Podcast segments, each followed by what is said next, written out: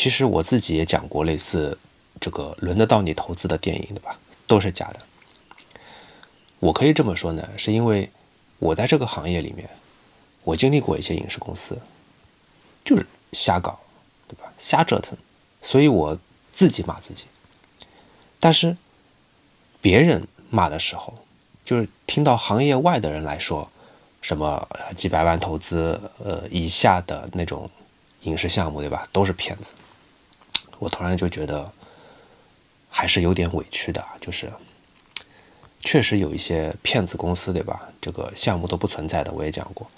但是排除这些啊，你们想想，哪个影视公司又不想把片子做好呢？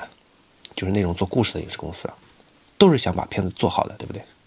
都想成功的。一零年以前，我在南方的一个影视公司啊，他们说他们就想做故事嘛。然后这个公司，但是太小了。然后我去的时候，他们跟我说什么啊？老板是有背景的，这个资金肯定不是问题。结果最后给我们真的是少的可怜那点钱，就就投资了那么一点钱，那就是所谓的背景，就真的是白投的。其实就不可能做出好东西的这点钱。但是坦白讲啊，我们这些摄制人员，包括演员啊。这些所有的人都是很投入的，就所有人都是想把片子做好的，全是年轻人嘛，这个干劲十足。可是真的可以用的钱，可以用的这个资金太少了，场地都租不起，你想想。所以用来拍片子肯定是不够花的。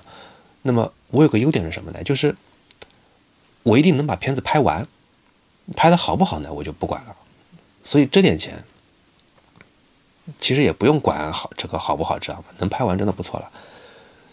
不要觉得拍完很容易，好吗？至少有两次吧，我去帮别的导演把片子拍完，别人都拍不完。那个就都是这种资金少的可怜的那种。有个微电影，像是三十万、三十多万投资的一个微电影，计划是七天拍完，那么一天的拍摄成本可能在四万多。结果拍到第五天的时候。一半还没拍完，那怎么办？对不对？那我就不管了，对吧？三十个镜头一场戏的，变成十个镜头一场戏。还有什么绝招呢？就是长镜头。别以为长镜头难拍的，你你想整活的话，长镜头确实是难拍的。但你不整活的话，一个长镜头管一场戏啊，对不对？一个长镜头解决一场戏，这个还是很好用的。也不要给演员抠戏了，对不对？都是过过过啊，一遍过，可以过的一遍都过啊。拍到最后场记版也不用打了，反正都是浪费时间。就那几个镜头，你还打什么场记版？后期自己去自己去对呗，对吧？又不是胶片的，反正都是数字的。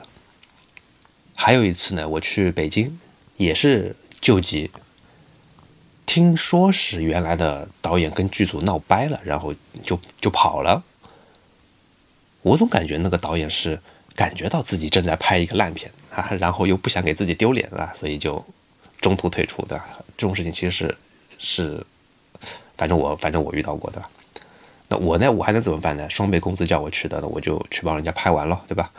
去的时候，我发现制作人员都已经走的差不多了，就留了一个编剧，两两个制片，然后三个场控给我，当然还有一些演员啊，那我自己扛机子就把这个戏给拍掉了，两天必须拍完。就就这个拍摄条件，我一看剧本，那不可能，怎么拍得完？改戏、删戏，照理呢是应该这个。我们其实前期来讲都是鼓励这个编剧自由发挥想象力的啊，尽量尊重编剧，对吧？但是现实就是有些剧本拿到手里啊，就真的没有可拍性，你知道吗？实现不了的。就有些戏写的就你一看，每个镜头都是钱啊。好多钱，而且所以必须必须改，对情节推动作用不大的那种就直接删掉了，留着干嘛？烧钱吗？像那种情况，对吧？现场改剧本，三场戏并一场，一天搞定，那我还能怎么办呢？对吧？我的优点就是把片子拍完呗，对不对？但是呢，就我还是想说啊，就是我也不是敷衍，好吗？就真的很努力了。只有那么努力，对吧，才能拍出那样的烂片。而且所有的工作人员真的都很努力，对吧？大家都很努力才能拍出那样的烂片，真的就是，呃，也确实浪费了投资人的钱，但是大家也不是故意的，好吧？这个所以应该不算骗子吧？我想。那么那个评论讲低于几百万投资的，基本都是被骗。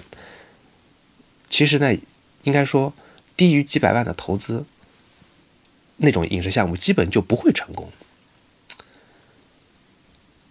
对吧？应该这样讲吧。那么影视行业的人听起来会心里舒服一点，对不对？我学电影的时候，就是我看的那个教材，叫我记得叫《拍电影》那本书，里面里面就有写一句话，如果我记得没错的话，他写的是拍电影。你需要的是一个银行，